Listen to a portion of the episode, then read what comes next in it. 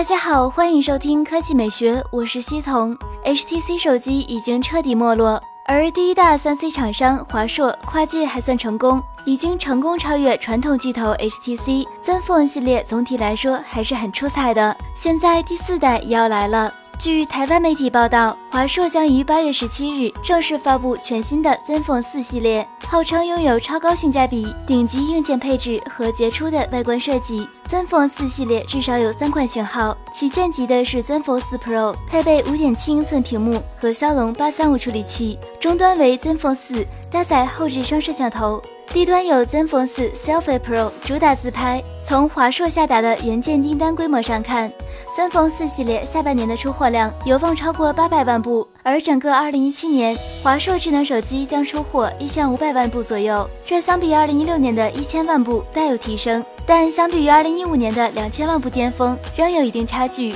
Zenfone 2系列被英特尔平台坑了一把，Zenfone 3系列因为定位和供应问题遭遇低迷。这一次华硕憋了太久才推出 Zenfone 4，来势不容小觑。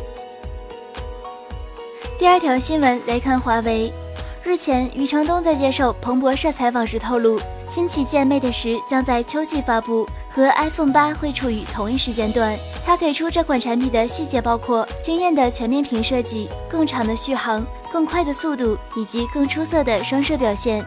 今日，外媒从肖先生那里获悉，Mate 十定于十月十六日在德国慕尼黑发布。报道称，华为带来的是两款产品：标准版 Mate 十和较为便宜的 Mate 十 Lite。配置方面，Mate 十搭载拥有六点一英寸 LCD 液晶屏，十八比九纵横比，分辨率为二幺六零乘幺零八零，首搭十纳米麒麟九七零芯片。而 Mate 十 Lite 则是五点八英寸。此次爆料甚至给出了参考价，Mate 十是四千字裸体，约合人民币七千四百八十元；Mate 十 Lite 是一千九百九十九字裸体，约合人民币三千七百三十八元。从售价的角度来看，应该只有 Mate 十标准版是全面屏，Lite 可能延续的是传统设计。看起来和去年 Mate 九、Mate 九 Pro 这样的布局类似。当然，Mate 十曝光的这个价格也让老外编辑惊出一身冷汗，看起来是真的要和 iPhone 八火拼的节奏。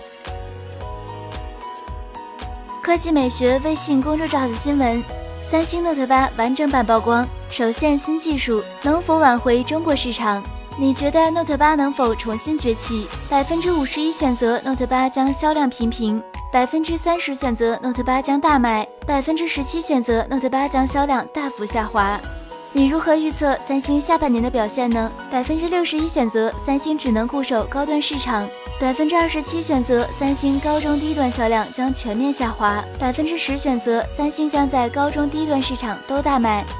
龙猫评论：S 八全面屏上半年那么惊艳都没人买，下半年有水果八，还有 Mate 十，估计不会火。爆炸事件加上萨德事件，三星在中国消费者心目中已经降得很低了。加上三星系统确实是负优化，Note 八反响估计平平。外咖叔评论：看到电池会有什么新技术，我瞬间就想到是炸的范围更大，还是炸的声音更响。一万年太久评论：不得不承认。全球最有创新力的手机厂商依然是三星，苹果就一个系统给力。如果他用安卓系统的话，顶多算蓝绿厂。那今天的语音就到这里，大家明天见。